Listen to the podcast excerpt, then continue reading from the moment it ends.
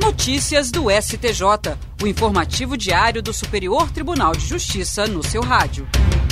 Olá, eu sou o Tiago Gomide e este é o boletim com alguns destaques do STJ.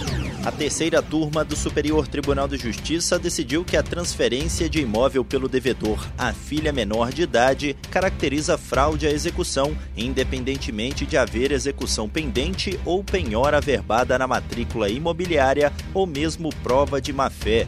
O caso analisado teve origem em ação ajuizada por uma empresa para cobrar por serviços prestados. A fim de garantir a execução, o juízo determinou a penhora de um imóvel registrado no nome do devedor. Contra essa decisão, a filha menor do executado opôs embargos de terceiro sob a alegação de que ela recebeu o imóvel como pagamento de pensão alimentícia a partir de um acordo entre a mãe e o devedor homologado judicialmente. Os embargos foram rejeitados em primeira instância sob o entendimento de que a transferência do imóvel pelo devedor à filha caracterizou fraude à execução. O Tribunal de Justiça de São Paulo reformou a sentença por considerar que não teria havido fraude nem má-fé da embargante, já que não houve averbação da penhora ou da execução na matrícula do imóvel. No STJ, o colegiado da terceira turma, de forma unânime, deu provimento ao recurso da empresa. A relatora, ministra Nancy Andrighi, observou que se a penhora ou execução não tiver sido averbada, Tal circunstância não impedirá o reconhecimento da fraude à execução. A relatora destacou que, no caso analisado, não há importância em se indagar se a descendente conhecia ou não a penhora, e sim a má-fé do devedor que procura blindar o patrimônio dentro da própria família, mediante a transferência dos bens para o descendente, com o objetivo de fraudar a execução.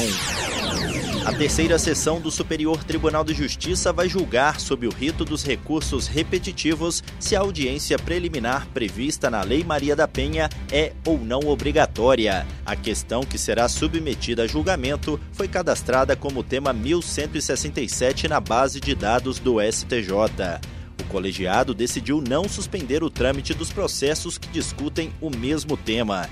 O caso indicado pela Comissão Gestora de Precedentes e de Ações Coletivas para representar essa controvérsia foi interposto pelo Ministério Público contra acórdão do Tribunal de Justiça de Minas Gerais, que entendeu ser obrigatória a designação de audiência prévia no âmbito da Lei Maria da Penha, sob pena de nulidade do processo. O relator, ministro Reinaldo Soares da Fonseca, observou que o STJ já se manifestou sobre o tema em 38 acórdãos e 516 decisões monocráticas proferidas por ministros competentes da quinta e da sexta turma, o que demonstra a repetição da matéria e a multiplicidade de recursos que versam sobre o tema.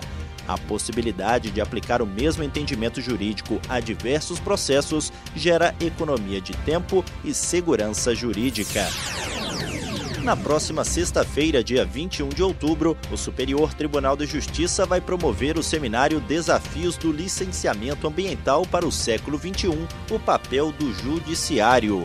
O evento acontecerá das 10 da manhã às 5 e meia da tarde, de forma online, com transmissão pelo canal do STJ no YouTube. O objetivo do seminário é estimular a reflexão prática sobre os impactos ambientais e os recentes desastres naturais relacionados à presença humana, além de discutir como o poder público atua na questão dos licenciamentos ambientais. O vice-presidente do STJ, ministro Og Fernandes, conduzirá a abertura do evento.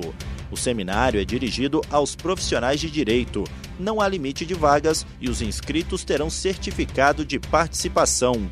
As inscrições podem ser feitas no site do STJ. O público interno do tribunal deverá se inscrever pelo portal do servidor na intranet. E esse foi o Notícias do STJ de hoje. Se quiser ouvir mais, basta acessar soundcloud.com/stj notícias. Até a próxima. Notícias do STJ, uma produção da Secretaria de Comunicação Social do Superior Tribunal de Justiça.